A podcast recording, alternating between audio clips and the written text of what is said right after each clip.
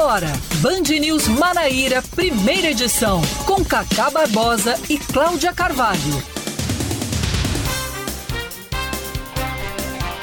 9 horas 27 minutos em João Pessoa, 9 horas 27 minutos na Paraíba. Bom dia, bom dia, bom dia. Hoje que beleza, que alegria! É sexta-feira, é dia 25 25 de março de 2022, está começando mais um Fapi News, primeira... Oh, está começando mais um Band News Manaíra, primeira edição, comigo, Cacá Barbosa e com Cláudia Carvalho. Bom dia, Cláudia. Muito bom dia, Cacá Barbosa, bom dia para todos os ouvintes da Band News FM Manaíra. A gente começa dizendo logo por que que o Fafi É, vamos explicar logo, né, por que que é Fafi News. Pois é, que essa semana a humorista, o grande nome do humor, atriz também, cantora, imita Roberto Carlos como ninguém, Fez Fafi Dercy Siqueira. Gonçalves na televisão, Sim. interpretou Dercy na televisão. Então foi anunciada como reforço para o, o time da, da, da TV Band.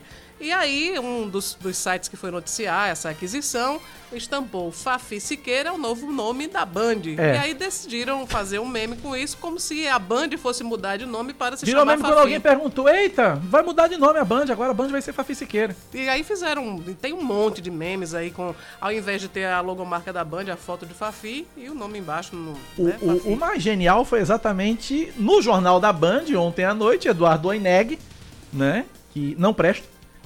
Eduardo Oineg, que não vale uma pataca. Eduardo Oineg disse: Olha, finalizando o Jornal da Fafi e fica agora com o Faustão na Fafi.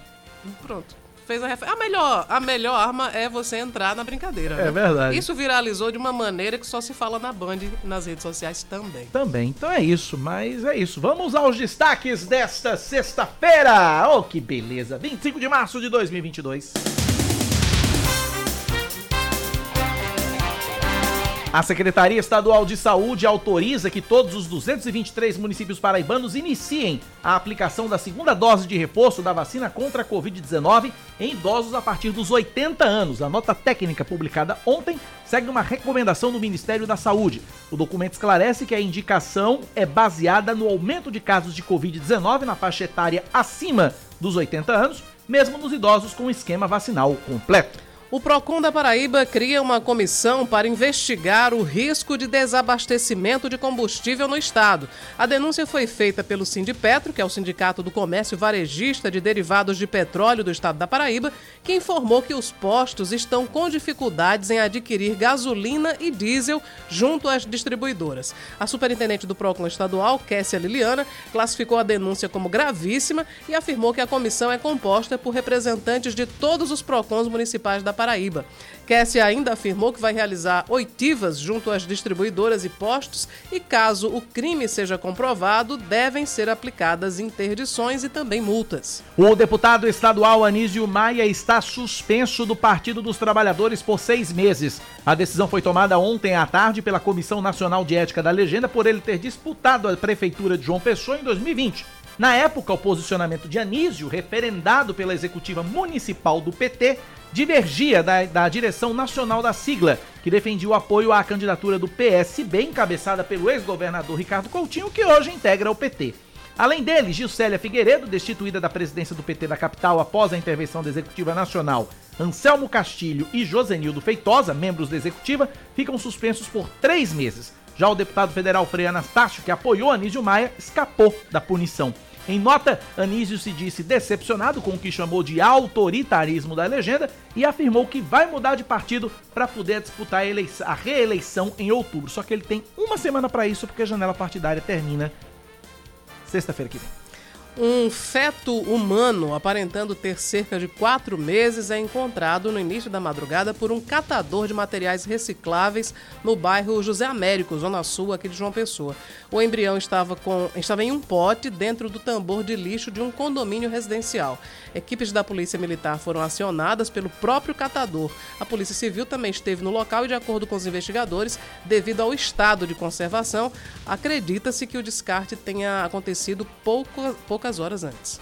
O Supremo Tribunal Federal autoriza a abertura de inquérito para investigar o ministro da Educação no escândalo da liberação de verbas do MEC para prefeitos amigos de pastores. O pedido havia sido feito pela Procuradoria-Geral da República e Milton Ribeiro pode responder pelos crimes de corrupção passiva, tráfico de influência e prevaricação. De Brasília, João Pedro Melo. A ministra do Supremo Tribunal Federal, Carmen Lúcia, autorizou a abertura de um inquérito para apurar as denúncias de que o ministro da Educação, Milton Ribeiro, pode ter favorecido pastores na liberação de recursos para prefeituras. Na decisão, a ministra atendeu a um pedido que foi feito pela Procuradoria-Geral da República, que quer apurar se pessoas sem vínculo com a pasta atuavam para a liberação de recursos do FNDE. Em outro ponto, a Comissão de Educação e Cultura deve ouvir na próxima quinta-feira o ministro Milton Ribeiro para que ele esclareça essa essas denúncias. Os requerimentos de convite que foram aprovados nessa semana são de autoria dos senadores Jean Paul Prats e Randolph Rodrigues. Vale lembrar que em áudios divulgados ao longo da semana, o chefe da pasta afirmou priorizar amigos dos pastores Gilmar Santos e Arilton Moura no repasse de verbas aos municípios. Ele destacou nos áudios que a questão foi adotada a pedido do presidente Jair Bolsonaro, o que ele mesmo negou em uma nota que foi divulgada também ao longo da semana. E só complementando a informação, Cláudia, o presidente disse que, mesmo com os áudios, o uhum. ministro assumindo, né, mesmo com os áudios, o presidente Jair Bolsonaro disse que coloca não a mão no fogo, mas a cara dele, Bolsonaro, no fogo.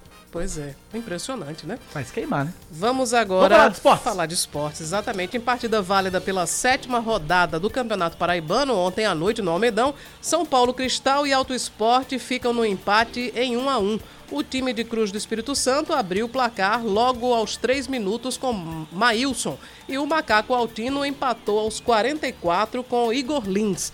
Com o resultado, São Paulo Cristal, com 10 pontos em 7 jogos, perde a chance de garantir a classificação antecipada para a próxima fase. Já o Alto Esporte chega aos 6 pontos e se distancia do Atlético de Cajazeiras na briga pelo rebaixamento. O Carcará se despede da primeira fase do estadual, quinta-feira contra o Botafogo, enquanto a equipe Alvirrubra recebe o Atlético de Cajazeiras na segunda-feira. 9h34. Band News. Tempo. A sexta-feira em João Pessoa deve ser de sol entre nuvens, com chuva passageira durante o dia e tempo firme à noite. Mínima de 24 graus, máxima de 30. Agora na capital paraibana, termômetros marcam 28 graus. Em Campina Grande, a semana termina com previsão de sol, com chuva pela manhã, diminuição de nuvens à tarde e pouca nebulosidade à noite. A mínima é de 20, a máxima é de 30 graus. E na Rainha da Borborema, nesse momento, 25 agradáveis graus. 934 na Paraíba, 991119207 é o nosso WhatsApp. 991119207, WhatsApp da Band News para você participar. Muita gente mandando mensagem desde já.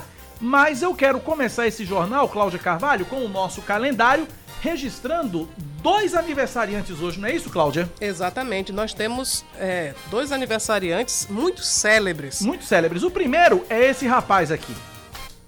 It's Sir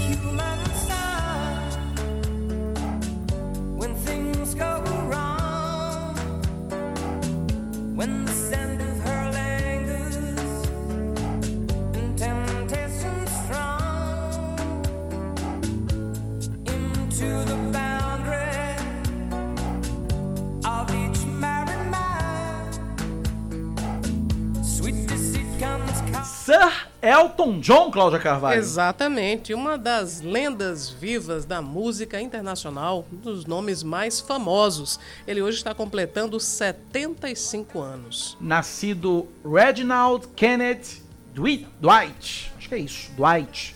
Nasceu em Londres no dia 25 de março de 1947. E aí depois se tornou Elton Hércules John. E aí tem Kate, KT, GBE, deve ser algum título de nobreza, alguma uhum. coisa do tipo. Mas enfim, fato é que Elton John está fazendo hoje 75 anos. 75 né? anos. Parte dessa história é muito bem contada no filme. É Rocketman, né? O nome Rocketman. Exatamente, Rocket conta Man. a história desse é, admiradíssimo e, e, cultuadíssimo cantor e compositor. Genial. Um fabricante de hits, assim, incrível. É, um Sacrifice é apenas um dos durante todos os tempos, né? Um cara que consegue fazer sucesso em todas as épocas, com todos os públicos. Sensacional, Elton John. Eu, particularmente, sou fã, curto bastante, adoro Sacrifice. É um dos, realmente, um dos clássicos de Elton John. Hoje também, Cláudia Carvalho, hoje, dia 25 de março, é aniversário da Rua 25 de março. Sim. Com né? certeza, né? que maior é um centro região, popular de Maior compras. região comercial da América Latina. Hoje, é 25 de março, completa 157 anos. E você já foi a 25 de já março? Já fui. Fui, fui a 25 de março, faz tempo, foi 2011. 2011? Foi, 2011. 2011, e eu lembro exatamente do trajeto. Você pega um metrô, desce ali na estação São Bento, depois do lado da catedral, se não me engano, do lado da catedral tem a tal da ladeira Porto Geral, que você desce a ladeira Porto Geral para poder acessar a 25 de março. Tem de tudo que você imaginar. Tem, tem de tudo e é uma animação, né? Quando vem o fiscal da prefeitura, sai todo mundo correndo. Tem um monte de chinês lá. Tem um... Sim, tem de tudo na 25 de É. março. Até é, frutinha cortada, né? Já pronta para É. ser degustada tudo, também tudo, tem. tudo. Churrasquinho grego, E tem a Galeria Pagé, né? a Galeria Pagé. Que é o paraíso dos eletrônicos falsificados. É, é lá e a, a Santa Ifigênia. É. Né? Eu fui na Galeria Pagé, eu quase enlouqueci ali dentro, né? Quase enlouqueci ali dentro. Enlouqueci porque eu tava liso, Uhum. não tava com muita grana, não podia gastar tanto, mas a vontade que eu tinha de levar a Galeria Pagé inteira pra casa. Muito bom. Tem mais, tem mais datas no Tem seu um calendário, monte Cláudia? de coisas hoje. Hoje é dia da Constituição, hoje é dia de São... Dia da? Constituição. Calma, Juro que eu Cacá. entendi outra coisa. Constituição. Juro que eu entendi outra coisa, juro Eu imaginei. Pela, Prossiga. pelo seu semblante estupefato e perplexo, eu consegui identificar exatamente o que você pensou. Eu imaginei a profissão mais antiga do mundo. É, rolou Prossiga. aqui um transcimento de pensação. É. Mas vamos lá, dia da Constituição. Aham. Hoje é dia de São Dimas, é dia do especialista de aeronáutica, dia internacional da solidariedade da pessoa detenta ou desaparecida. Também é dia internacional em memória das vítimas da escravidão e do comércio transatlântico de escravos, dia nacional da comunidade árabe e é dia nacional do oficial de justiça. Muito bem. Bob Wagner não ouviu a parte que eu tava dizendo que eu tava liso. Não, Bob Wagner mandou mensagem. Trouxe muita muamba. Eu tava liso, Bob. um abraço pra tu, Bob. Obrigada pela Eu tava audiência. liso, Bob. Bob não ouviu a parte que eu tava liso. Mas eu queria ter trazido um monte de muamba aqui pra cá. Queria, não vou mentir. 9 horas mais 39 minutos na Paraíba, 9 e 39. Eu quero agradecer. Gente do céu, eu quero, eu quero agradecer aqui a mensagem do Pereira Lima. Ele é defensor público aposentado. Eu, particularmente, eu não gosto de ler elogio, não, porque eu acho. Enfim, eu não gosto. Mas eu gostei tanto das palavras aqui que o homem botou que eu vou ler. Ele disse assim: Cacá e Cláudia, na minha rústica concepção, vocês são, na realidade, dois brilhantes expoentes da radiofonia paraibana. Benza de Deus. Em casa ou no carro, dentro das possibilidades, estou sempre ligado na Band News. Abraço e um cordial bom dia. Defensor público aposentado Pereira Lima. Faz um print, um print pra mim que eu vou guardar. É, vou, vou fazer o print Um agora. já abraço, Pereira. Obrigada pela sua audiência. Obrigado pela participação aqui na Band News FM Manaíra. Gostei das palavras. Não gosto, eu não gosto de ler elogio, mas nesse caso aí, gente, meu Deus do céu, pelas palavras, pela, pela Você robustez... se sentiu um baluarte, não sentiu? Me senti um baluarte, Cláudia Carvalho. Me senti um baluarte. 9h40 na Paraíba, gente. do- Vamos começar a falar sério nesse programa? Vamos? Já tá na hora, né? Já tá na hora, Vamos né? lá. Bom, a gente fala, e é um assunto sério, que é a questão dos combustíveis aqui na Paraíba. A dificuldade no abastecimento dos postos rendeu um ofício ao Sindicato do Comércio Varejista de Derivados de Petróleo, do Sindicato do Comércio do Varejista de Petróleos da Paraíba, famoso Sindipetro, ao PROCON estadual, relatando a possibilidade de faltar combustível aqui no estado. Omar Hamad Filho, presidente do Sindipetro, comentou que a produção nacional não é suficiente para abastecer todos os postos do país, por isso é necessário importar. Isso já está afetado pela guerra entre a Rússia e a Ucrânia, que interfere na produção e na distribuição mundial. Somado a isso, um navio com combustível que já deveria ter chegado ao Brasil nesta semana está atrasado, dificultando ainda mais o abastecimento. Vamos ouvir. Distribuidores já estão com seus produtos bem mais caros do que os anúncios feitos pela Petrobras. Né? A grande maioria já está ajustando os preços. Toda a Paraíba está com dificuldade de comprar produto. É, esse navio chegar, está dificuldade, e a previsão é de aumentar a dificuldade com, com a falta de, de- do produto importado, com a demora do produto importado chegar no Brasil. Esse produto importado está saindo bem mais caro, né? Por conta da guerra, o preço lá fora está bem especulado. Os distribuidores já estão com seus produtos bem mais caros do que os anúncios feitos pela Petrobras. A grande maioria já está ajustando os preços. Omar explica como é que isso reflete de fato na realidade dos postos aqui da Paraíba. Quem sofre mais, primeiro com isso aí?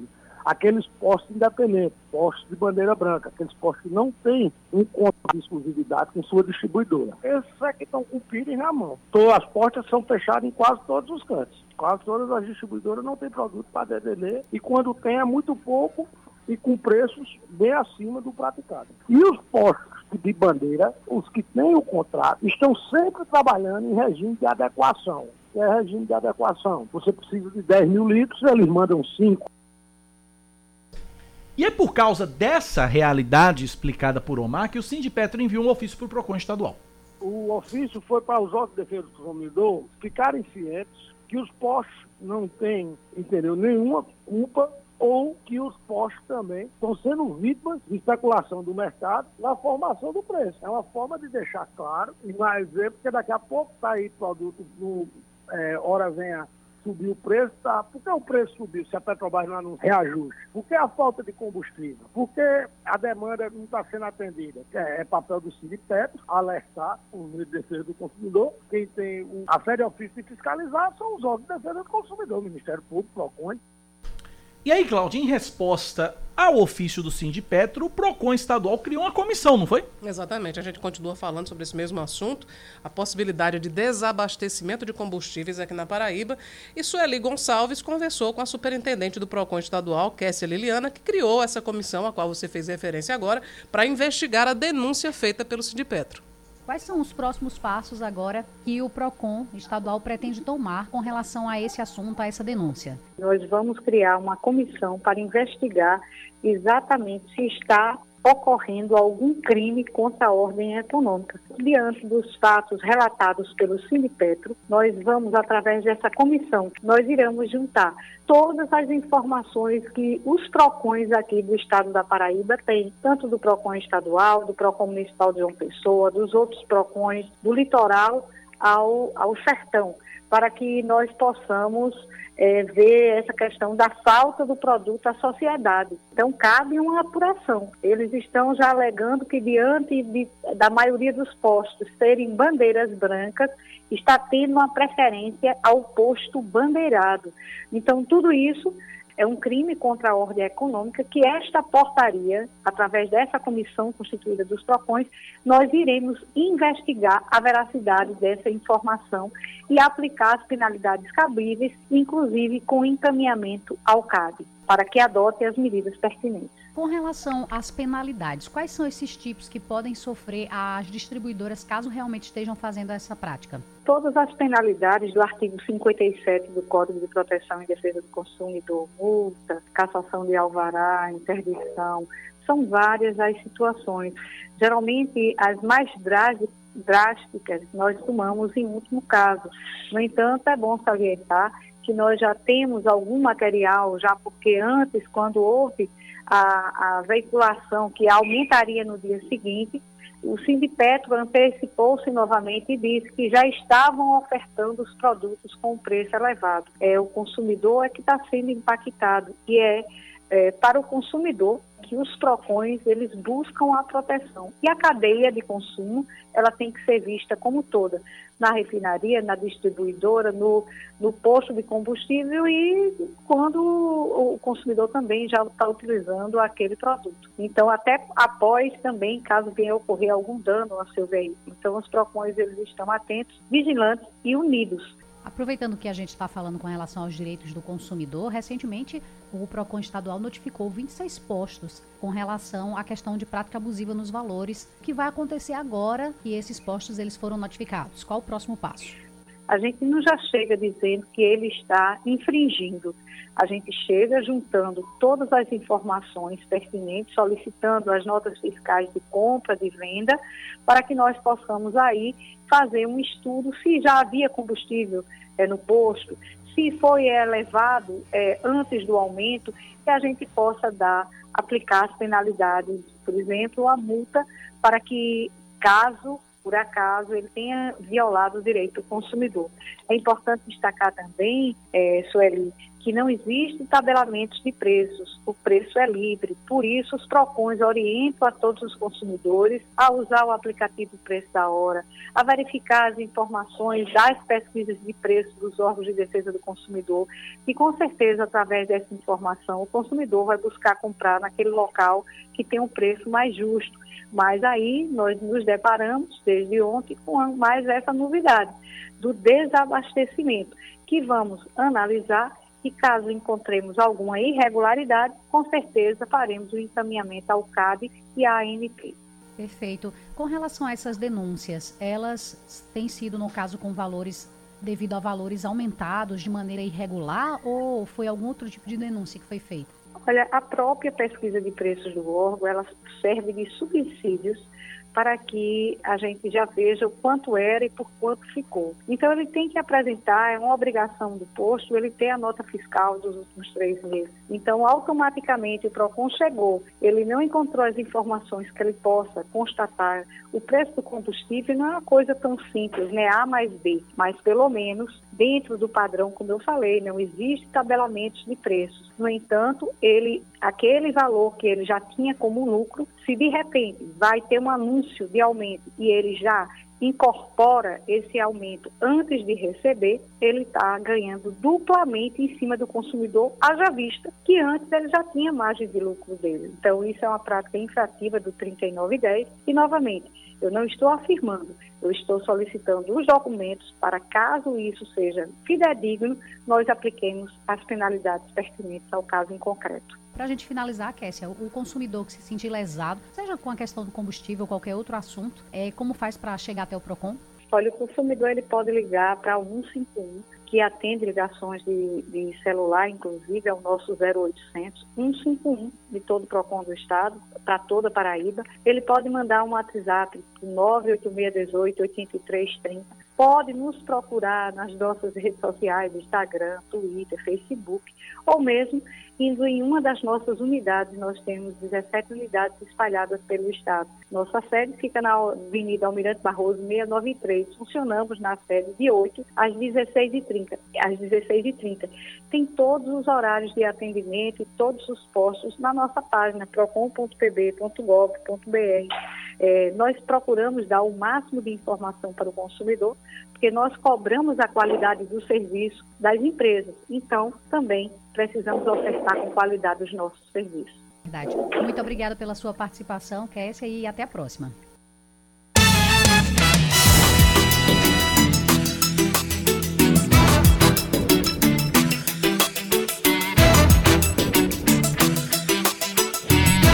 9 horas 49 minutos na Paraíba, 9h49. Vou deixar os ouvintes comentarem esse assunto. Tem várias mensagens aqui dos ouvintes falando sobre essa situação dos combustíveis. Vamos ouvir? Bom dia, Cacá. Bom dia, Cláudia.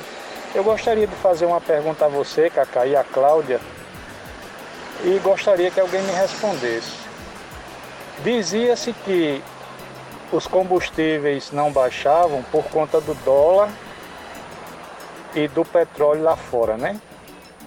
Do preço do barril do petróleo lá fora, que é em dólar. Pois bem, o preço do barril do petróleo baixou, o dólar está em queda e por que aqui o, o, o preço dos combustíveis aqui não tem redução? Gostaria que você, Cláudia, ou o Cacá, me respondesse isso, ou algum ouvinte, porque eu não estou conseguindo entender não. Um abraço. Claudio, você lembra de um personagem que tinha no Zorra Total chamado Seu Saraiva? Quem fazia era uhum. Francisco Milani, Sim. saudoso Francisco Milani? Sim. Fazer igual a ele.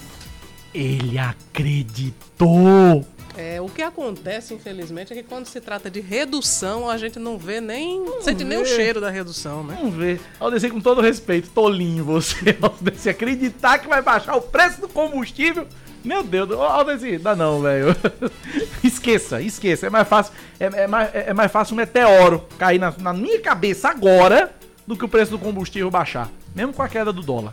Mais ouvintes participando. Bom dia a todos. Desculpa de amarela é comer barro. O presidente do sindicato diz que é, a produção nacional não é suficiente e tem que importar. E importando, nós sabemos que o combustível fica mais caro. Aí já, já encontra-se a desculpa para elevar o valor nos postos. E só quem perde com isso é a população, que não consegue mais se locomover, que precisa deixar o carro e enfrentar um ônibus sujo, lotado e atrasado pra, para poder ir trabalhar, que é vergonhoso.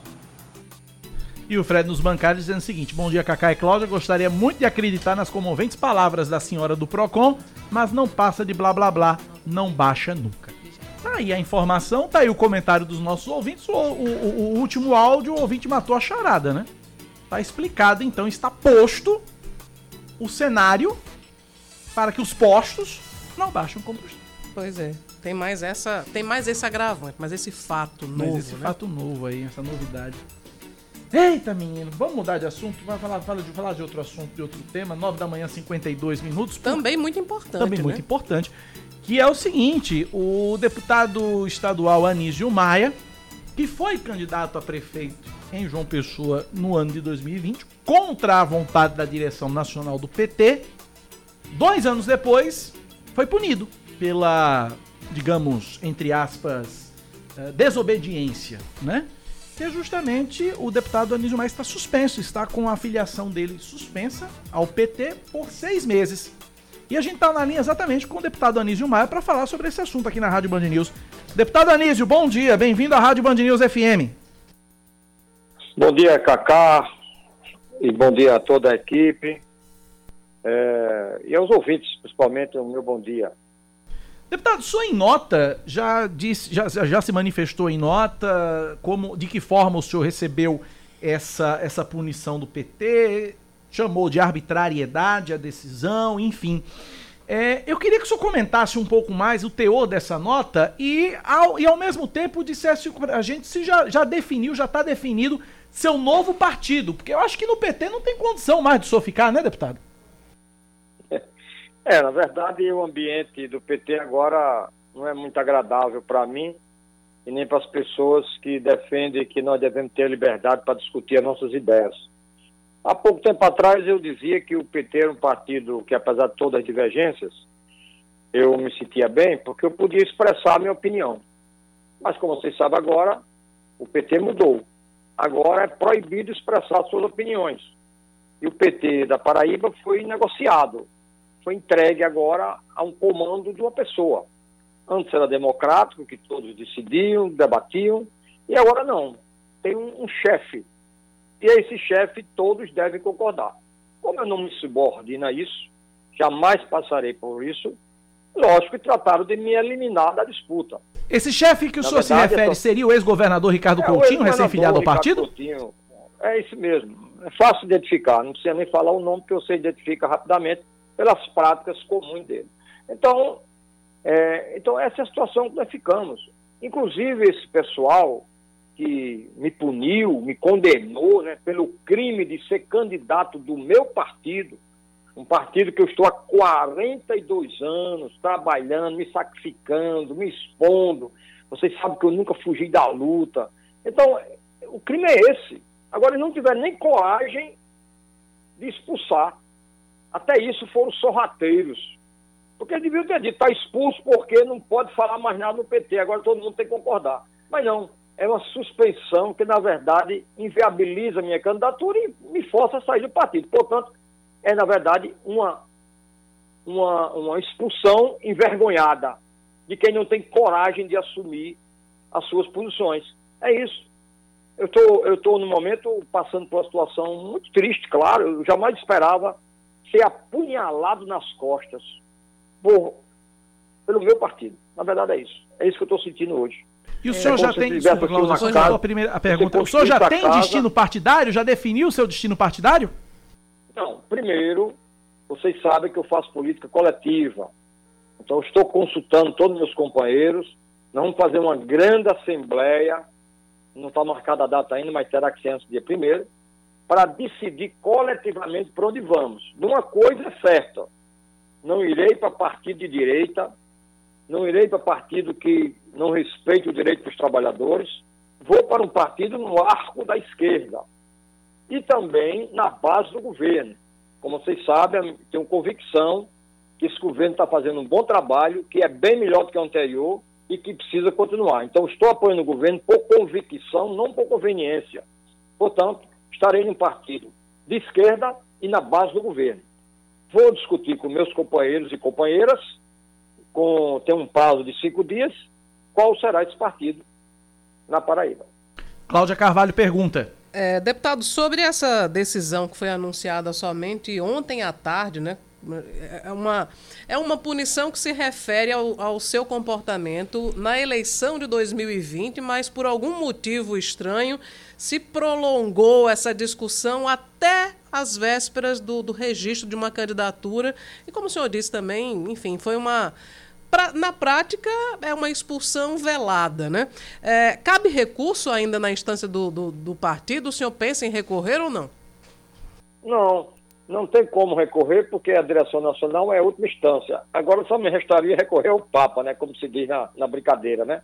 Mas na verdade ocorreu isso mesmo. Eles é, protelaram ardilosamente a decisão para chegar na véspera da eleição.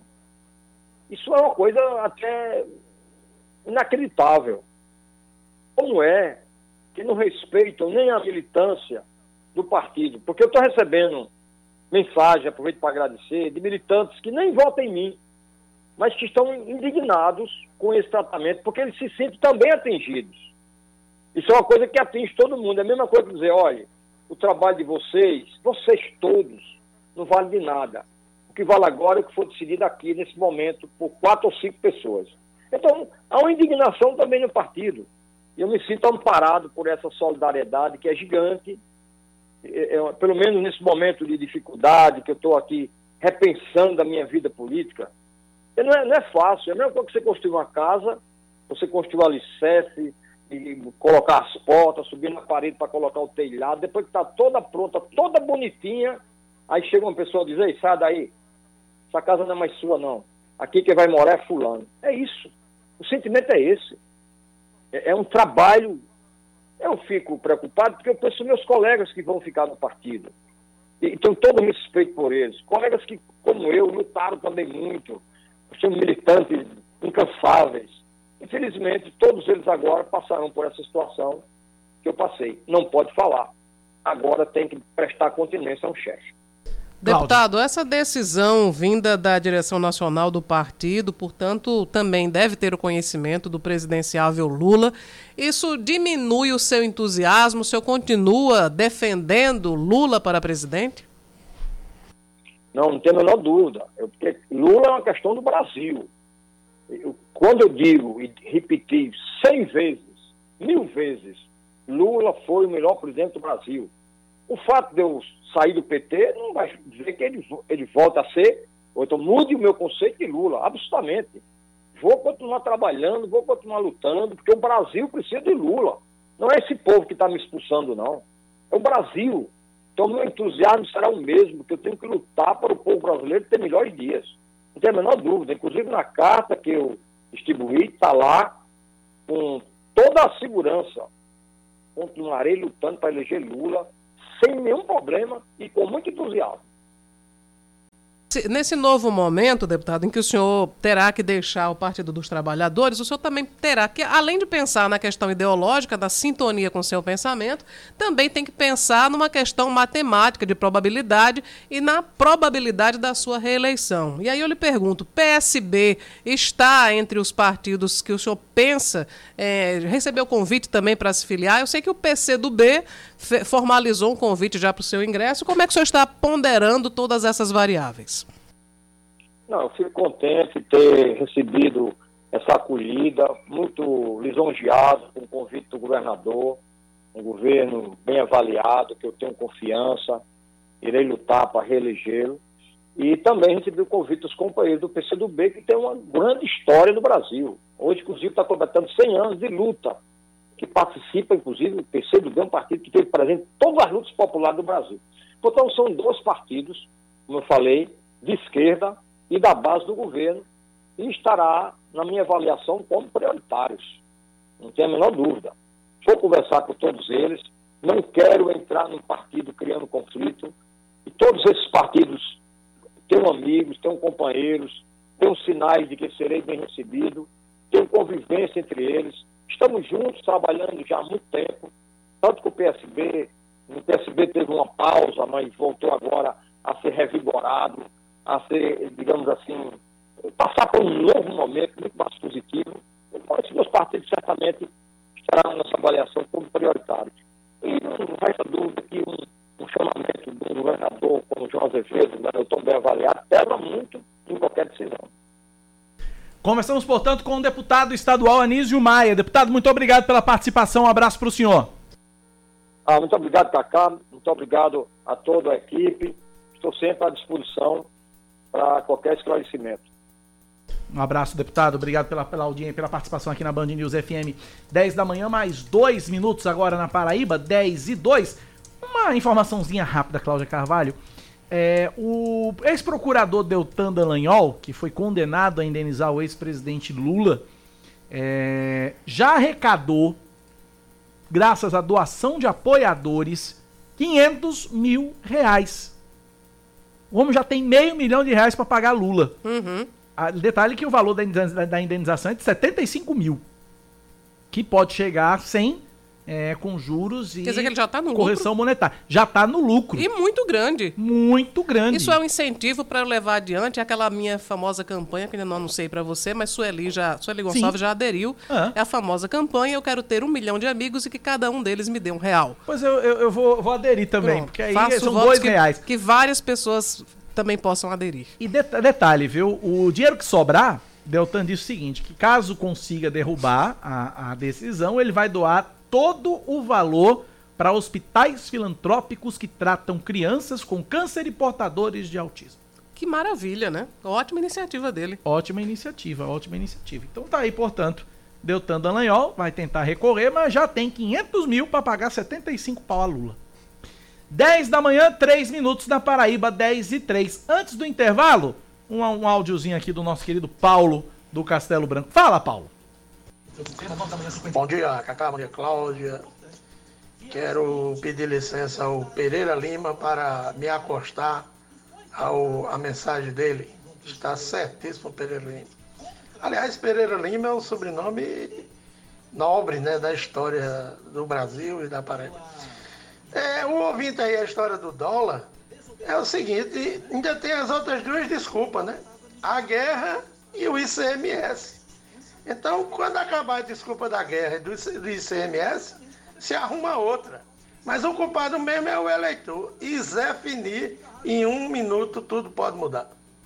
Um abraço para Paulo do Castelo Branco. Paulo é uma figura. 10 e 4, Cláudia Carvalho. O que faremos? Faturaremos. E voltaremos. Você está ouvindo Band News Manaíra, primeira edição. São 10 horas e 6 minutos. Nós estamos de volta com o Band News Manaíra, primeira edição. Prossegue hoje a campanha de vacinação contra a Covid-19 em João Pessoa. A população a partir dos 5 anos de idade pode se dirigir às unidades de saúde da família, também às policlínicas de Mandacaru, Cristo, Mangabeira e das Praias em Tambaú, ao Centro Municipal de Imunizações da Torre e também ao ginásio Ivan Cantizani, que fica em Tambiá. As crianças de 5 a 11 anos não precisam de agendamento. Já as pessoas a partir de 12 anos devem agendar a imunização pelo site vacina.joaopessoa.pb.gov.br ou pelo aplicativo Vacina João Pessoa. Quem não quiser agendar a vacinação pode ir até o Mangabeira Shopping. De carro, a vacinação é de 8 da manhã às 10 da noite e para quem está a pé, das 6 da tarde até às 10 da noite. O policial militar reformado de 57 anos, que foi ferido a bala pelo adolescente de 13, vai acolher o menino que matou a tiro sábado a mãe e o irmão mais novo em Patos do Sertão. De acordo com o advogado de defesa, Ailan da Costa Pereira, a família deseja desinternação do adolescente e por isso vai entrar com um pedido de habeas corpus. O menino foi transferido domingo para o Centro Especializado de Reabilitação de Souza, também no Sertão. O pai permanece internado no Hospital de Emergência e Trauma de Campina Grande, mas saiu da UTI e foi transferido para a enfermaria. Ele ainda está sem conseguir movimentar e sentir os membros inferiores. O governador João Azevedo realiza reunião na semana que vem para definir quais secretários vão deixar o governo do estado para disputar as eleições de outubro. A Justiça Eleitoral estabelece o dia 2 de abril como o prazo final para que os possíveis candidatos, que são secretários, deixem os cargos para disputar o pleito. De amanhã 8. É, desde os secretários, eh, aliás, dentre os secretários cotados estão Tibério Limeira, mas na verdade acho que Tibério não sai, do Desenvolvimento Humano, Lídia Moura, da Mulher e Diversidade Humana, Geraldo Medeiros, da Saúde, e o Coronel Euler Chaves, comandante-geral da Polícia Militar. Eu acrescentaria também Cláudio Furtado, da Educação, que me parece Ah, que vai também? sair também. Vamos seguindo com mais destaques. Três pessoas são presas nesta manhã suspeitas de tráfico de drogas durante a operação da Polícia Civil na cidade de Lucena, litoral norte da Paraíba. O grupo é suspeito de aterrorizar a comunidade da Carrapeta, chegando inclusive a expulsar moradores das próprias casas. Também foram apreendidas armas, dinheiro, drogas e aparelhos eletroeletrônicos que podem ter sido roubados. O trio e o material foi encaminhado à delegacia de Santa Rita, na Grande João Pessoa. A gente segue com mais um destaque. Deixa eu mudar a trilha. Pois não. Tem pesquisa. Claro, a mais recente pesquisa do Datafolha aponta uma queda de nove pontos na vantagem de Lula sobre Jair Bolsonaro no primeiro turno da disputa ao Palácio do Planalto. No primeiro cenário, o petista aparece agora com 43% das intenções de voto contra 26% do atual presidente. A margem de erro é de dois pontos percentuais para mais ou para menos. Sérgio Moro tem 8%, Ciro Gomes 6% e João Dória e André Janones estão empatados com 2%. Simone Tebet, Felipe Dávila e Vera Lúcia surgem com 1% cada. Brancos e nulos totalizam 6% e 2% não responderam. Em outro cenário, com Eduardo Leite e sem João Dória, Lula e Bolsonaro mantêm os mesmos percentuais. Moro segue com 8%, Ciro 7% e Janones 3%. Eduardo Leite, Simone Tebet e Vera Lúcia aparecem com 1% cada. Brancos e nulos somam 7% e 3% não responderam. Nos cenários de segundo segundo turno, Lula venceria todos os adversários, mas Jair Bolsonaro reduziu em oito pontos a diferença em relação à pesquisa anterior. O petista aparece com 55% das intenções de voto contra 34% do presidente. Contra Moro, Lula atingiria 54% e o ex-juiz 32%. Diante de Ciro Gomes, o petista alcançaria 54% e o ex-ministro 28%. Na disputa entre Moro e Bolsonaro, o ex-juiz venceria por 42 a 34 e Ciro bateria o presidente por 46 a 37. O Datafolha ouviu 2.500 pessoas entre os dias 22 e 23 de março em mais de 180 municípios brasileiros. O assunto agora é esportes. Brasil goleia no Maracanã. Maurício Ferreira. Em noite com 70 mil torcedores.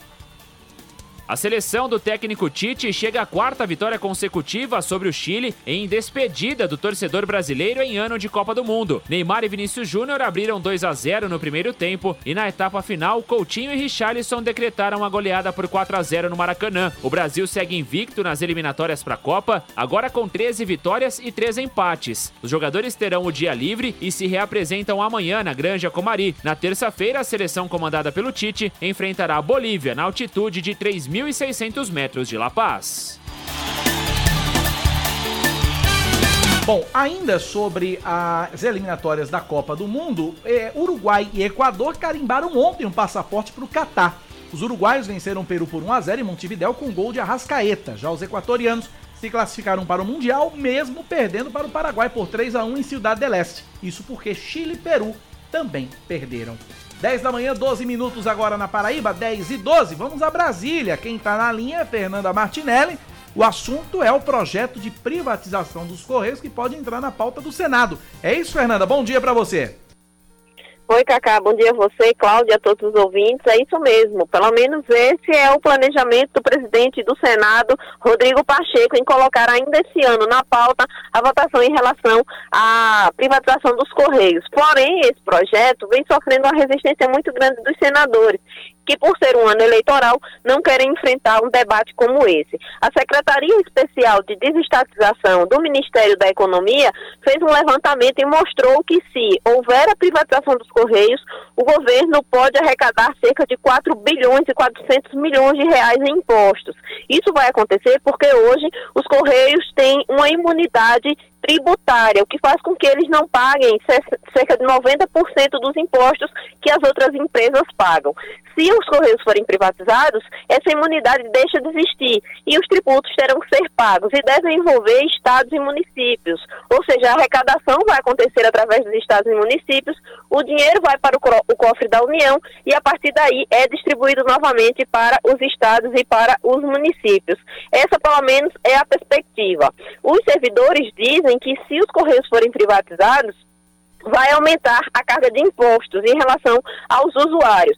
Já o governo diz que isso não vai acontecer porque dentro do texto do projeto tem uma cláusula que diz que o governo vai continuar atuando em relação à tributação sobre os usuários. Essa briga é uma briga intensa, o projeto já foi aprovado na Câmara dos Deputados. Rodrigo Pacheco quer colocar essa análise que vem se arrastando na pauta do Senado, mas os senadores estão resistentes e ele tem conversado com as lideranças partidárias para definir se o projeto entra ou não na pauta de votações de 2022. Volto com vocês. Obrigado, Fernanda Martinelli, pelas informações. Agora 10 e 14. Política, com Cláudia Carvalho. Cláudia, eu quero voltar para a entrevista do deputado Anísio Maia, que conversou com a gente agora há pouco. O que, é que dá para a gente ler a respeito dessa suspensão barra expulsão velada de Anísio Maia do PT? Cacá, tem vários, vários símbolos que estão embutidos nessa decisão do PT, e principalmente no tempo que ela levou para ser anunciada. Né? É, é, é lógico, né? Todo, ninguém entende que uma instância nacional vá determinar um comportamento e a instância municipal vai desobedecer e isso fique é, passe em brancas nuvens, isso passe sem nenhuma punição. Isso não é isso que vem ao caso. Claro que o Diretório Nacional ele tem toda a prerrogativa, o direito de é, punir aqueles que desobedeceram. Agora, deixar para aplicar essa punição no ano eleitoral, quando houve muito tempo, mais de um ano, quase dois anos, para aplicar essa punição, é, é algo que chama a atenção, é estranho. E é estranho também que outras três pessoas que também foram punidas pelo mesmo motivo, porque integravam o Diretório Municipal do PT em 2020, é, Gilcélia Figueiredo, que era a, a presidenta do, do, PT naquele momento, Josenildo Feitosa e Anselmo Castilho, que não têm pretensão de disputar mandatos, esses foram punidos com apenas três meses de suspensão. O deputado federal Frei Anastácio, que defendeu muito, foi para a rua né, defender a candidatura própria de Anísio, que é o objeto central dessa, dessa punição do PT, também não foi sequer citado nessa, nessa comissão de ética. Então, tem, tem uma série de conveniências que o PT é, manteve para suspender Anísio e, enfim, que merecem ser consideradas. Quando o Anísio diz, ah, o PT agora tem um, um dono, me parece que, que realmente a, a, vingança de Ricardo Coutinho veio no, no timing que agradaria também a Ricardo Coutinho, porque penalizou é, Anísio com, com o que é uma, realmente uma expulsão velada. O partido poderia ter de cara dito, olha, aplica, vamos aplicar a penalidade que é a expulsão ao deputado Anísio Maia, mas ao invés disso preferiu usar um subterfúgio e dizer, não, vamos suspendê-lo por seis meses. Na prática, se existe Anísio é o único deputado do PT na Assembleia Legislativa. Óbvio que ele iria disputar a reeleição e o PT, quando uh, anuncia a suspensão dele por seis meses, está inviabilizando né, a disputa à reeleição pelo próprio PT. Então, é, é, é, é muito estranho que o partido ele puna dessa maneira alguém que defendeu a candidatura própria do partido nas eleições de 2020. Mas, enfim, isso, isso é uma é, é, uma decisão nacional que é corroborada aqui pela, pela direção estadual. Inclusive, há pouco, a direção estadual do partido lançou uma nota que eu vou trazer também aqui para o conhecimento dos, dos ouvintes aqui da Rádio Band News, mas não traz assim grandes novidades. Agora há pouco, o presidente eh, Jackson Macedo me passou a nota do PT dizendo que, em suma, que todo mundo que participou das eleições sabia as regras e que o Diretório Nacional é, havia já avisado é, é, que a, a, a, eleição municipal seria pautada pela, pela determinação da, da, da, direção nacional do partido. Um dos trechos diz assim: todos os filiados e filiadas do PT de João Pessoa e da direção estadual da Paraíba sabiam das regras do jogo né, de definição de tática eleitoral. Todos entramos no processo aceitando essas regras e com a responsabilidade de cumpri-las. Quem resolveu transgredi-las ao arrepio do estatuto do, do PT também sabia que haveria consequências. Pagaram para ver e agora, após uma cuidadosa tramitação na comissão de ética, onde todos tiveram amplo direito de defesa, o processo foi examinado pelo Diretório Nacional do PT, que por unanimidade decidiu que os filiados envolvidos transgrediram o estatuto do PT ao incorrerem em indisciplina partidária. Agora, o que também é muito claro é que a direção nacional do PT em 2020 e agora também em 2022 tem uma simpatia maior pelo por Ricardo Coutinho do que por esse pessoal que já está no, no partido há décadas defendendo o PT. Claro que brigando também, mas que tem uma história. E me parece que essa história de Anísio, de Gilcélia, de Anselmo, de Josenildo foi deixado, foi, foi menos considerada do que a de Ricardo Coutinho. É estranho. É. Agora é uma dor de cabeça menos para Anísio Maia. 10 da manhã, 19 minutos na Paraíba, 10 e 19. Cláudia Carvalho, que faremos? Vamos ao intervalo? Não, não gostei da resposta. Vou de novo. Tá? Faturaremos? Exatamente. Cláudia Carvalho, o que faremos? Faturaremos. Então voltaremos em instantes. Você está ouvindo Band News Manaíra, primeira edição. Antes de trazer os destaques, deixa eu trazer a mensagem aqui do Andrew. O Andrew, ele adaptou o nosso faturaremos. Botou assim, faturaremos-nos. Ajuda nós, Wendry. 10 da manhã, 21 minutos agora. Paraíba registra a aplicação de mais de 8 milhões e 100 mil doses de vacinas contra a Covid-19. De acordo com a Secretaria Estadual de Saúde, 84,58% da população recebeu a primeira dose e 77,62% concluiu o esquema vacinal primário. Sobre as doses adicionais, foram aplicadas 37.057 em pessoas com alto grau de imunossupressão e mais de um milhão e meio de doses de reforço na população a partir dos 18 anos. Cláudia. Bom, a gente segue aqui trazendo mais um destaque no Band News Maneiro. Eu estava procurando aqui uma informação, acabei me perdendo, mas vamos embora aqui trazendo também mais informações, porque a gente está apurando uma novidade bem importante na política da Paraíba, daqui a pouco eu vou trazer. Mas o Sindicato dos Trabalhadores Públicos Federais em Saúde e Previdência Social da Paraíba mobiliza servidores para aderirem à greve da categoria. O movimento teve início na gerência executiva do INSS em João Pessoa, onde foi realizada uma rápida reunião com os servidores que aderiram ao movimento.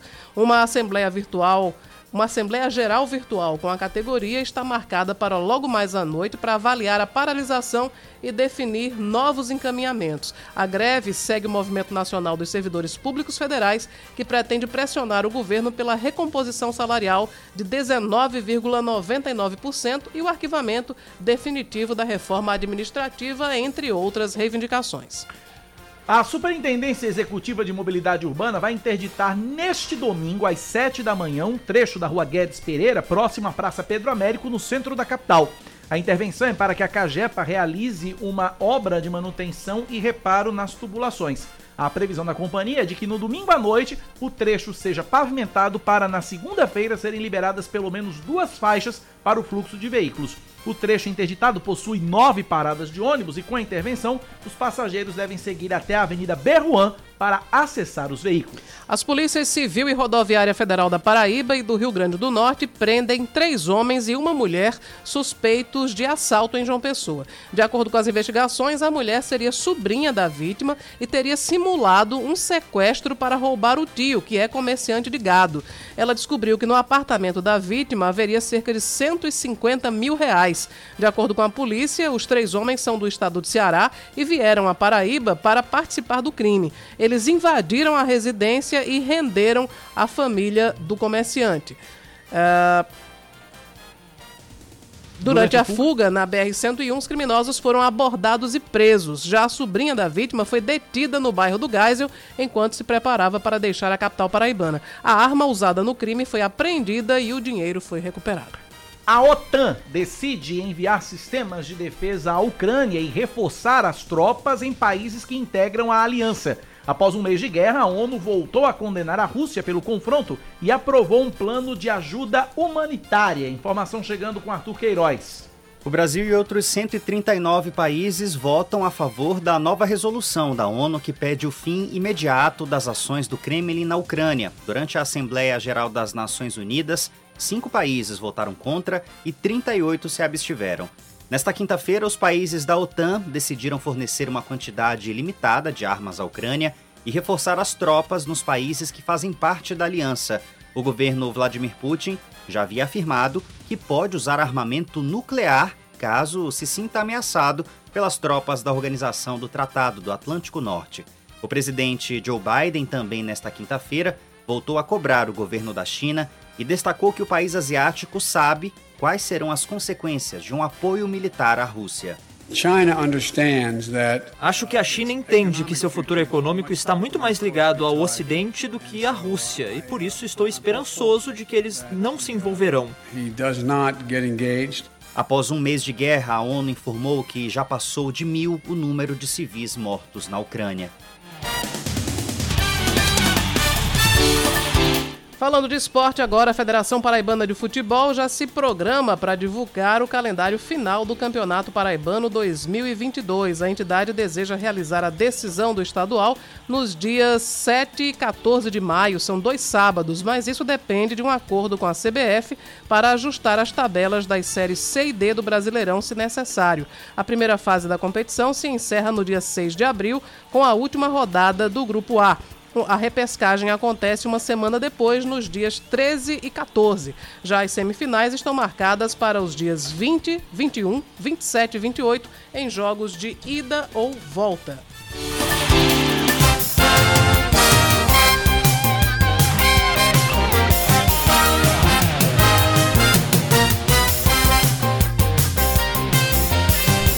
Dez e vinte e sete. Cláudia Carvalho. É o secretário, notícia agora de última hora, o secretário da Agricultura do governo do estado, Efraim Moraes, entregou o cargo ao governador João Azevedo. Ele teve uma audiência pessoal, entregou ao governador uma carta com pedido de exoneração. Nessa carta, Efraim agradece pela oportunidade de contribuir com o estado da Paraíba, é, diz que foi uma gestão íntegra e voltada para o desenvolvimento do agronegócio paraibano, que bateu recorde de produtividade durante esse período. Ele disse que foi um cargo que exerceu com abnegação lealdade e parceria, pautado nas diretrizes do serviço público estadual. Agradeço pela convivência respeitosa durante todo esse período. Do ponto de vista político, Efraim comunicou ao governador que o gesto significa liberdade e independência para a tomada de decisão que União Brasil terá sobre as definições de chapa majoritária, já que tem a pré-candidatura de Efraim Filho ao Senado posta como prioridade do partido para as eleições de 2022. Para quem duvidava para onde é que Efraim Filho vai, né? não tem mais dúvida alguma. Não tem mais dúvida alguma. É tá muito claro agora, a mensagem Pedro tá Cunha clara. Lima, exatamente. A mensagem tá clara.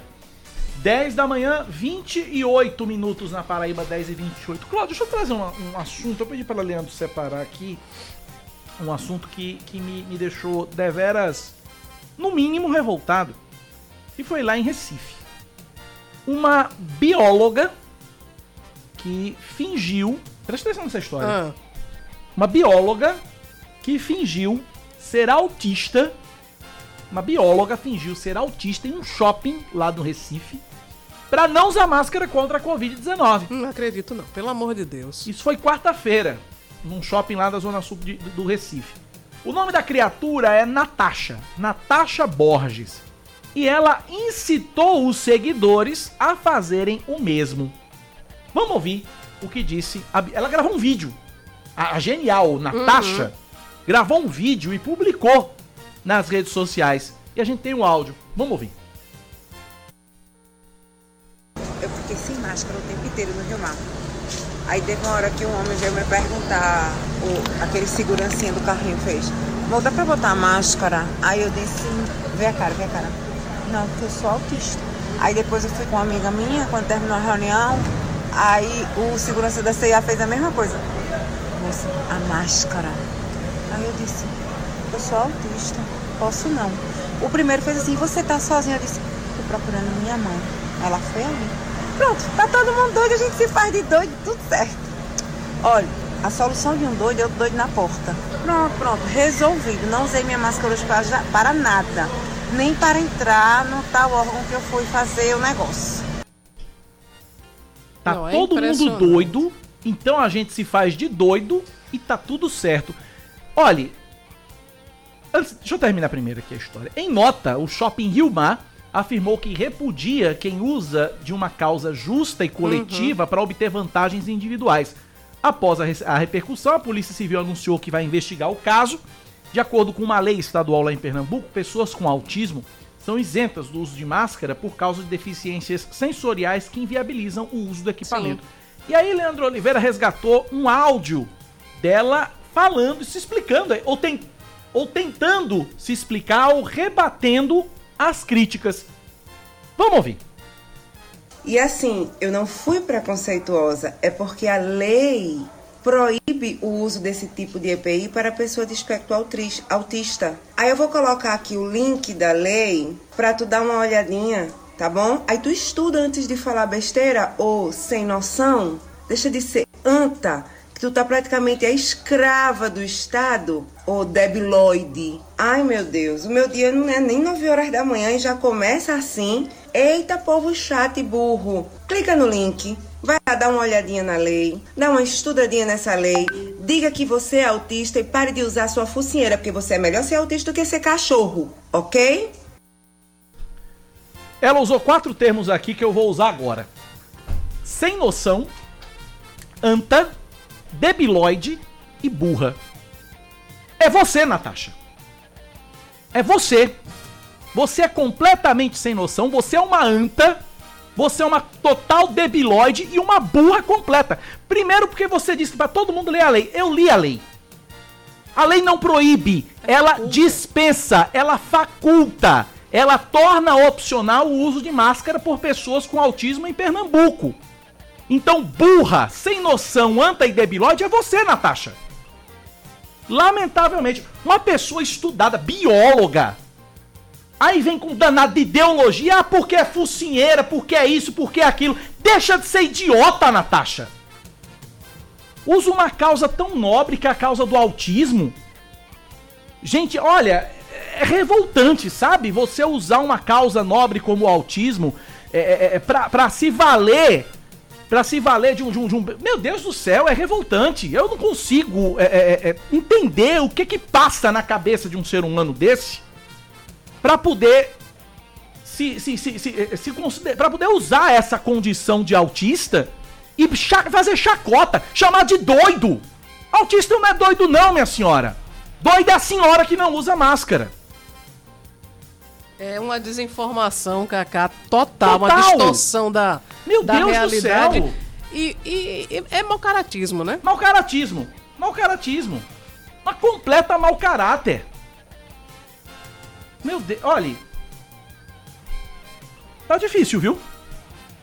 Tá difícil. Vou pegar uma aguinha pra você, pra você se acalmar. Tá, tá difícil, tá difícil, porque, meu Deus, uma- meu Deus, é tão.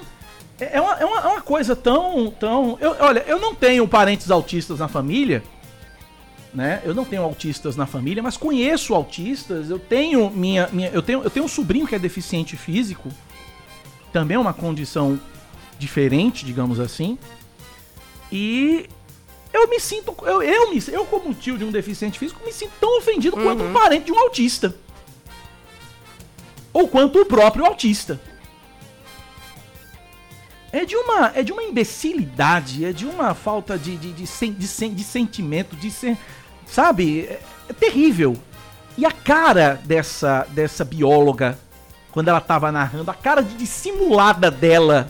Ela trata com, com deboche, né? Como Com se ela deboche. estivesse levando uma vantagem. Aquela, aquela famosa lei que se convencionou chamar lei de Gerson, quer levar vantagem, quer, enfim, dar um jeitinho pra não, não seguir a regra. Pois é. Ah, Pedro Limeira dizendo aqui, na cabeça de uma pessoa dessa não passa nada, pega um desvio. Desvia pela cabeça dela porque não entra. Outro ouvinte aqui dizendo, o Brasil tá lascado com uma bióloga dessa, uma egocêntrica. Mais ouvintes participando também, comentando a atitude dessa bióloga.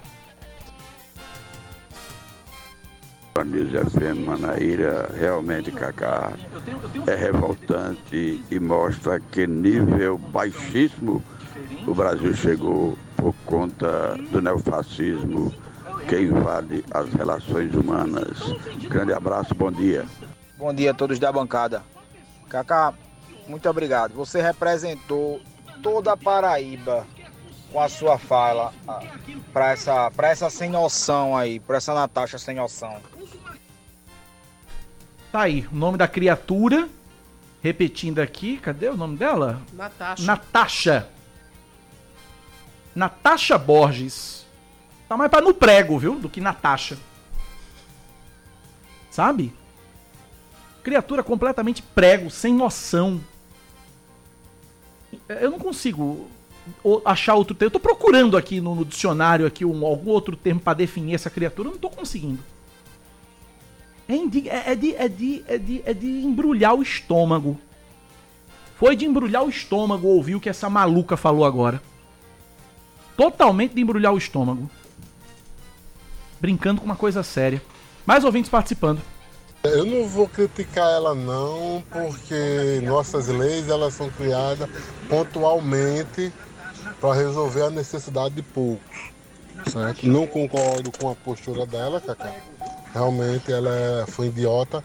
Ela não fez por merecer o seu canudo, que qualquer idiota consegue interpretar e fazer isso, certo? Mas o nosso problema maior é que nossas leis elas são criadas para resolver problemas pontuais, não a realidade do ser humano. Bom dia, Cacá. Ainda chamou a máscara de focinheira. Chamando quem usa a máscara de cachorro. Pior é ela, que anda sem focinheira e fica latindo óleo por aí. Que falar, né, Cacá e Cláudia e ouvintes, o que falar de uma, de uma figura dessa, né? A única coisa que eu pergunto, e mesmo sem, sem con- conhecê-la, mas eu, eu desafio, olha em quem essa, essa, não sei, pessoa, não pode chamar de pessoa, eu acho que esse, esse verme disfarçado de, de ser humano vota. Vá nas redes sociais e veja em quem ela vota. Aí depois a gente conversa, porque eu tenho certeza que é no genocida. No genocida que diz que não é corrupto e que as, a- as verbas estão sendo feitas, tanto as verbas da educação como as do como a- o ministro da, da- do meio ambiente, né, Ricardo Salles, processado por, por corrupção também. Essa, essa Nanasha, que é Natasha, pra mim não é nada com nada. Tá falando é Rafael, que faz o aplicativo? Rapaz, sabe por que, que ela fez isso? Porque ela sabe que a lei, a lei que a gente tem é uma lei que não tem penalidade com nada, cara. Porque se a gente vivesse num país de vergonha, essa mulher já tava na cadeia. Só em ter essa divulgação agora que teve, essa mulher tava na cadeia, rapaz. Sabe? Essa mulher tava na cadeia, porque as palavras que ela utilizou, se aproveitar de um meio, entendeu? Rapaz, isso é, isso é revoltante, cara. Isso é revoltante. Autista não é doido, não. Eu tenho família autista. Eu, meu, eu- rapaz, olha, é revoltante isso aí. Se nós vivêssemos num país de vergonha. E tem uma, ela vai fazer um vídeo, com certeza está estudando já com a repercussão que está tendo. Ela vai fazer um vídeo eh, se desculpando. Eh, eh, Eu não tinha noção que, que repercutir tanto. Eu sei que é isso. Ela vai fazer um vídeo se desculpando. Não vai dar nada, cara. Porque é- essa infeliz. É porque isso era bom que quando ela engravidasse, nascesse um filho autista, para saber o que é a, a- a merda que ela tava falando. Obrigado, viu? Que isso é revoltante. Não vamos desejar uma coisa dessa, não, porque ter uma criança autista não é castigo, não. Ter uma criança autista é bênção de Deus, é um anjo. Ao contrário, é castigo para criança ter uma mãe que pensa dessa maneira. né? Exatamente, é um castigo pra criança. É um castigo pra criança ter uma mãe dessa. Não vamos desejar isso, não. Mais ouvintes participando. O negócio aqui tá pegando fogo, viu? Bom dia, Band News. Bom dia a todos. Que coisa, que mentalidade. Olha, essas pessoas assim têm que ser excluídas do planeta Terra. Tá aí. É, Daqui a pouco vai aparecer, depois ela vai gravar. O ouvinte tá certo. O ouvinte disse, o ouvinte disse uma coisa legal também, que é o seguinte: daqui a pouco vai aparecer ela gravando um vídeo, uma nota, e aí aquele, pad- aquele, aquele, aquele manual, Cláudia, que a gente já trouxe aqui. Vai dizer assim, Desculpas olha, padrão. A, a quem se sentiu ofendido, eu digo que não, não pretendia ofender ninguém. Isso, e tem um. E tem dois, foi tirado do contexto, né? É, foi tirado do contexto, não tive a intenção de ofender. Aí, enfim, pode dizer também, eu tenho direito à minha opinião. É, liberdade de expressão, né? Essa coisa toda.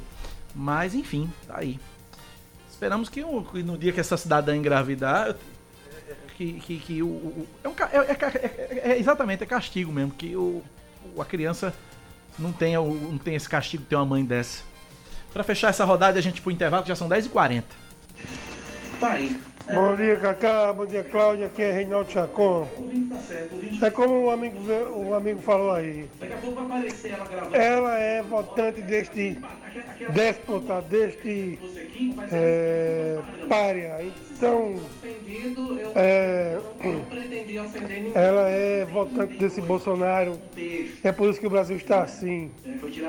Gente matando o outro como o cara matou o taxista, certo? E assim, com esses pensamentos retrógrados. Vamos tirar esse povo do poder. Reinaldo Chacon. 10h41, Cláudia Carvalho. Vamos pro intervalo? Vamos lá. Voltamos já. Band News FM. Em um segundo, tudo pode mudar. Você está ouvindo Band News Manaíra, primeira edição. São 10 horas e 42 minutos, de volta com o Band News, primeira edição. Valor do ICMS, o imposto sobre circulação de mercadorias e serviços, sobre o óleo diesel vai ser de 90 centavos por litro na Paraíba. A decisão foi tomada durante reunião do Conselho Nacional de Política Fazendária. A criação de uma alíquota única em todos os estados para o imposto foi determinada por projeto de lei aprovado pelo Congresso e sancionado pelo presidente Jair Bolsonaro no início do mês. De acordo com o secretário estadual da Fazenda da Paraíba, Marialvo Laureano, os efeitos devem ocorrer na prática a partir de 1 de julho para adaptação do sistema que administra a distribuição da arrecadação dos, eh, que a- administra a distribuição da arrecadação para que ele seja ajustado e também do programa da nota fiscal eletrônica. Até lá, continuam os valores congelados em novembro de 2021. Mais um destaque para você aqui na Band News FM. Os magistrados e servidores do Tribunal de Justiça, do Tribunal de Justiça da Paraíba voltam ao trabalho presencial nesta segunda-feira. Todos devem apresentar a carteira de vacinação para entrada em prédios do Poder Judiciário paraibano. De acordo com o juiz auxiliar da presidência do TJ, Euler Jansen, a crise está superada, o que permite o retorno às atividades presenciais com segurança, respeitando os protocolos de distanciamento, uso de álcool e de máscaras. O magistrado lembrou que o teletrabalho continua em casos justificados, como já acontecia antes da pandemia.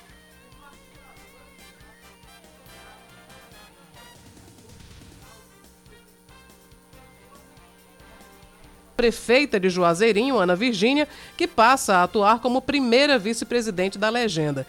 Dinho se filiou ao Avante em 2020 a convite do então deputado estadual e presidente da sigla, Genival Matias, que morreu em julho de 2020 depois de ter um mal súbito. Antes, o vereador era presidente do PMN em João Pessoa. A Polícia Militar apreende no terminal rodoviário de João Pessoa duas malas de viagem recheadas com tabletes de maconha. De acordo com a PM, o material estava com uma mulher que, ao perceber que seria abordada, fugiu do local. A suspeita estaria tentando embarcar em um ônibus com a droga. A polícia não informou se a mulher foi capturada, mas disse que todo o material apreendido foi encaminhado para a central de polícia no bairro do Geisel.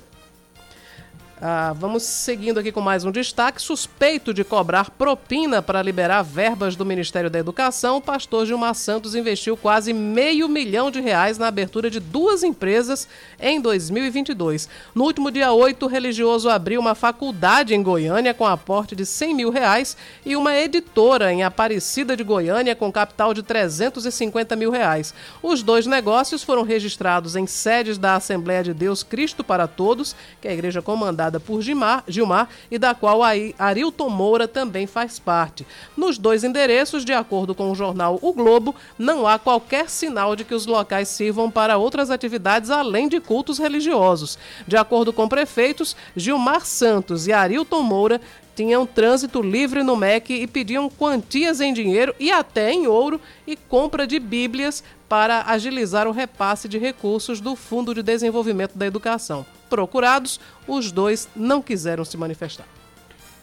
Vão ser sorteados hoje os confrontos da fase de grupos da Libertadores e da Sul-Americana. Fala Yuri Queiroga. Logo mais, ao meio-dia, serão definidos os grupos da Taça Libertadores da América e da Copa Sul-Americana. Dos oito clubes brasileiros na Libertadores, quatro serão cabeças de chave. O atual bicampeão Palmeiras, o Atlético Paranaense, campeão da Sul-Americana, o campeão brasileiro da Copa do Brasil, Atlético Mineiro e o Flamengo. O Corinthians aparece no pote 2, o Bragantino no 3, o Fortaleza e o América Mineiro estão no pote 4. Já na Sul-Americana, Santos, São Paulo e Internacional estão no pote 1. Atlético Goianiense e Ceará no pote 3. Cuiabá e Fluminense no pote 4. 10h46, só voltar no caso lá da, da maluca lá de Recife. Já saiu a retratação, Cláudia. Já? Já. Parece com o que a gente disse? Exatamente isso. Gente do céu, a todos os autistas e suas famílias, eu não sou preconceituosa com nenhum distúrbio. Tenho em minha família. É... Parem de aumentar. Quem nunca tirou, quem nunca errou, atire a primeira pedra. Uma lástima tudo isso, não dá. Todos os stories derrubados, porque o, o Instagram derrubou os stories, né? Uhum. Porque, é, o vídeo foi gravado em stories no Instagram, o Instagram derrubou os vídeos porque feriam a política do, do- do- da plataforma. Faltou caridade e interpretação. Não tenho problemas em pedir desculpas e pediria se fosse preconceituosa. Não sou. Aí depois, ela, ao responder o internauta, ela disse: Peço desculpas aos que se sentiram diretamente atingidos, autistas e familiares. E aí, eh, o advogado Robson Cabral de Menezes disse que Natasha pode ter cometido pelo menos três crimes. Ele é integrante da Comissão de Defesa dos Direitos das Pessoas com Deficiência da OAB em Pernambuco. E é vice-presidente da Comissão de Defesa das Pessoas do- da- da- de Defesa dos Direitos das Pessoas com Autismo no Conselho Federal da Ordem. Quando ela finge ser pessoa com autismo sem ser para obter benefício indevido, comete crime de estelionato. Várias vezes faz comentários pejorativos. Pra doido, sou outro doido. Tem que se fingir de doido. Isso também é atitude discriminatória, ferindo diretamente os direitos das pessoas com deficiência. E na legenda, ela incita os seguidores a fazerem o mesmo e postarem pra ela isso aí. Ou seja, ela entra em outro crime, que é o artigo de incitar publicamente a prática de crime. Então, três crimes: estelionato, discriminação e incitar pessoas a cometerem outro crime. E o Ministério Público disse que tomou conhecimento do caso após uma denúncia ouvidoria e a investigação deve ser iniciada pela Polícia. Todos os crimes têm possibilidade de reclusão, pena menor que 5 anos. Essa é a conclusão da história. 10 da manhã, 48 minutos agora na Paraíba. Esportes, com Ellison Silva. Teremos um fim de semana de decisões no Campeonato Paraibano de 2022, que sua fase de grupos vai chegando na reta final. Nessa sexta-feira, o Campinense enfrenta o Sport Lagoa Seca mais uma vez. Os times já jogaram na última terça-feira com vitória da Raposa por 3 a 1.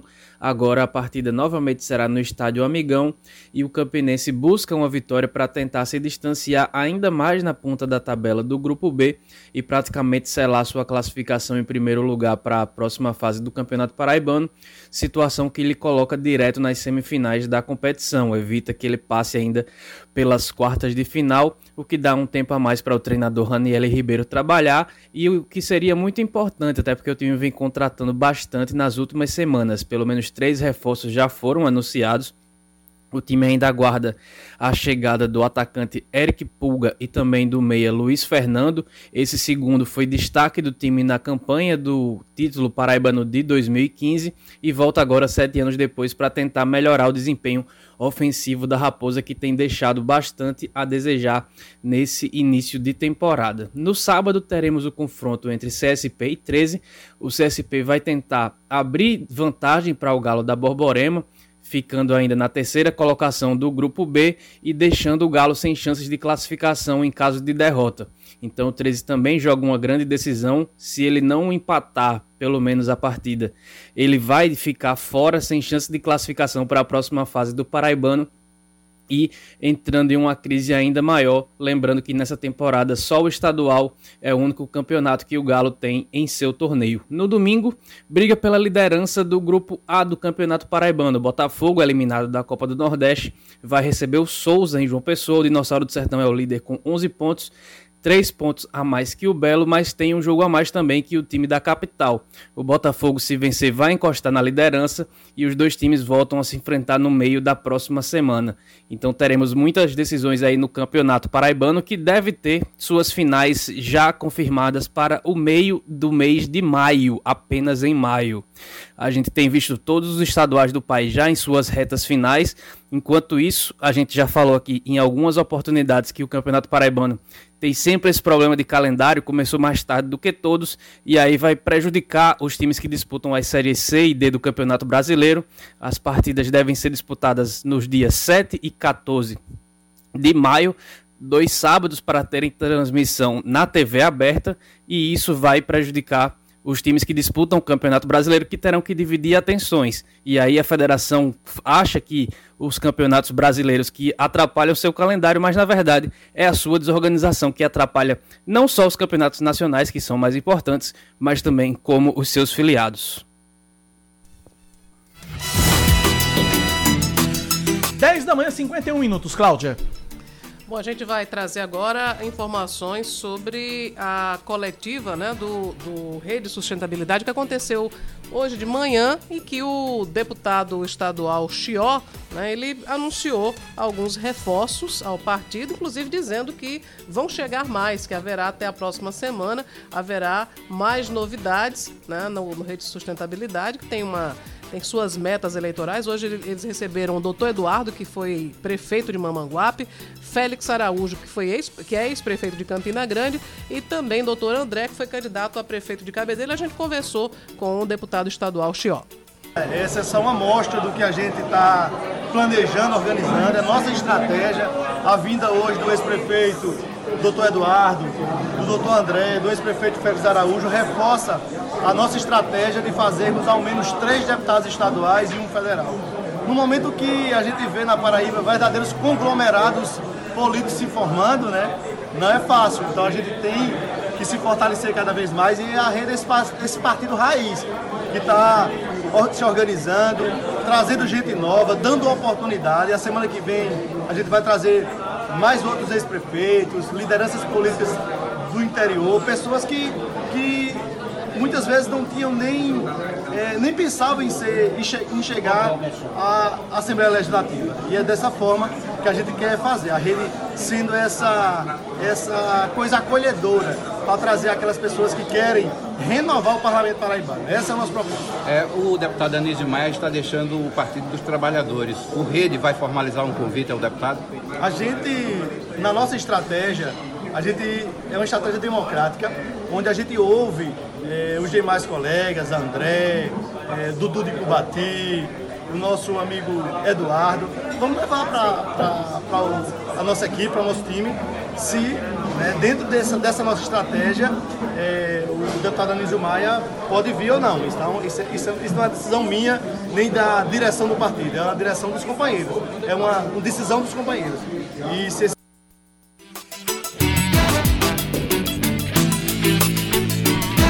É isso, né? É, bom, eu acho que o áudio deu uma, deu uma, falha deu uma falhazinha, mas basicamente é, é, é isso. É, o deputado Chió, ele tirou licença do mandato, né? Inclusive falou sobre isso também. Cedeu a, a vaga durante 121 dias para Rafaela Camaraense, que era suplente. Rafaela, por sua vez, deixou a Secretaria de Juventude do Estado, né, para assumir o mandato e também porque ela vai ser candidata a deputada federal pelo PSB. Inclusive, hoje de manhã saiu a nomeação da substituta de Rafaela na Secretaria da Sim. Juventude que é conhecida de, enfim, muita gente, que é uma, uma cantora, compositora paraibana, que é Madu Ayá. É quem vai substituir Rafaela Camaraense na Secretaria Executiva da Juventude da Paraíba. 10 da manhã, 54 minutos.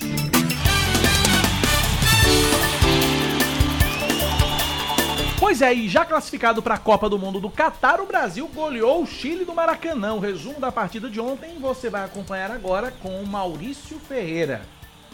Em noite com 70 mil torcedores no estádio do Maracanã, o Brasil atropela a seleção chilena e chega à quarta vitória consecutiva sobre os adversários. Sem centroavante de origem, com o Neymar apoiado por Anthony e Vinícius Júnior, os comandados de Tite não criaram grandes chances, com exceção de uma cabeçada de Thiago Silva e que Cláudio Bravo defendeu no reflexo. Na reta final do primeiro tempo, Isla derrubou o Neymar na área e o árbitro marcou pênalti. O camisa 10 mesmo bateu e abriu o placar. Um minuto e meio depois, no erro de saída de bola do Chile, Anthony encontrou Vinícius Júnior, que aumentou a vantagem para 2 a 0 no Maracanã. No início do segundo tempo, o gol marcado por Vidal, que poderia dar mais emoção ao jogo, foi anulado por impedimento do volante chileno. O Brasil soube aproveitar para transformar a vitória em goleada. No pênalti de Bravo em Anthony, Coutinho marcou o terceiro e Richarlison, de volta à seleção após mais de oito meses, sacramentou o 4 a 0. Após a partida, o técnico Tite elogiou o desempenho de Anthony, que fez a estreia como titular na seleção, e a movimentação de Arana e Vinícius Júnior pelo lado esquerdo de ataque do Brasil. Dois aspectos têm bem balançado os atletas com a personalidade e a confiança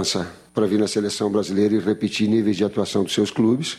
O César usou um termo hoje pela, pela expectativa que vestia a camiseta da seleção brasileira. Foi isso que tu falou, né, César? Ele tem, eu não tenho essa. Ele, Juninho, tem. O quanto isso gera. De, de e eles com a naturalidade vindo do seu desempenho. Mais o trabalho para a gente poder, de alguma forma, organizar e, e, e, tentar explorar aquilo que o adversário possa ter de fragilidades. E hoje a gente sabia que, principalmente do lado do Arana, ia ser um, um, um canal de escape e lado do Fred porque o tripé de meio campo deles ele balançava e abria corredores do outro lado. Os jogadores ganharam folga hoje e se reapresentam amanhã na Granja Comari para outras três atividades. Na segunda-feira, a delegação embarca em voo fretado para Santa Cruz de la Sierra, onde passará a noite e na terça-feira vai para La Paz enfrentar a altitude de 3.600 metros na partida contra a Bolívia pela 18ª rodada que terá transmissão da Band News FM. O Brasil lidera as eliminatórias com 42 pontos conquistados invicto no torneio com 13 vitórias e 3 empates.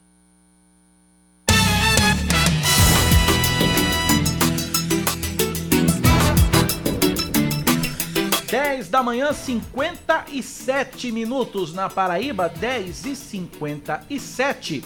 Uh, Mega Sena tá acumulada, viu, Cláudia? De novo, né? 90 milhões de reais. O sorteio é amanhã. Os números sorteados quarta-feira, 0308, 23, 29, 53 e 54. É, duas apostas é, ganharam na faixa dos, é, dos, cinco, do, do, dos seis acertos. Mas foram bolões. É, um em João Pessoa e outro em Caldas Brandão, aqui na Paraíba. Cada um vai levar 34 mil reais para casa. Na verdade, a faixa de cinco acertos né? 34... É, de 5, porque é de 6 é, seria o prêmio total. É porque botaram aqui 6, mas é 5, a faixa de 5 acertos. A quina, duas apostas fizeram a quina, cada uma vai levar R$ 34.522,77. Uma aposta em Caldas Brandão e outra aqui em João Pessoa. E amanhã, quem acertar as seis dezenas, 90 milhões de reais. 10 da manhã, 58 minutos, o professor Marcos já me cobra. E eu vou fazer agora. Cláudia Carvalho, é um K, é um B e é um? Ô, sim! Acabou-se, é ponto final do Band News Manaíra, primeira edição. E da semana também. Ponto final nesta semana. Agradecendo a você pela audiência e pela companhia. Hoje, meio-dia, tem Gerardo Rabelo na tela da Band TV Manaíra, com muito mais. Tem TV hoje para você, Cláudia? Hoje não. Mas tem Gerardo Rabelo, um programa muito bacana, com muita coisa boa para você sextar.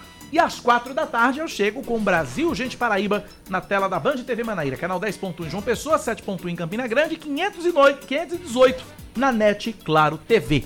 Agradecemos a todo mundo pela audiência durante toda a semana. Eu queria mandar um grande abraço para o nosso amigo Mário Torinho. Grande Mário Torinho. Ligou agora há pouco entusiasmado, dizendo que está impressionado com a audiência da Band News FM Manaíra e do Band News primeira edição. A gente agradece demais a vocês, porque é o melhor salário é esse, né? O Verdade. salário moral. É saber que vocês estão aí do outro lado interagindo, participando também. Muitíssimo obrigada pela audiência. Um ótimo fim de semana.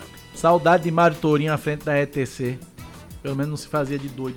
Vamos, vamos embora. A gente volta amanhã. Vale, volta segunda. Valeu, gente. Segunda. Abraço pra todo mundo. Tchau, tchau.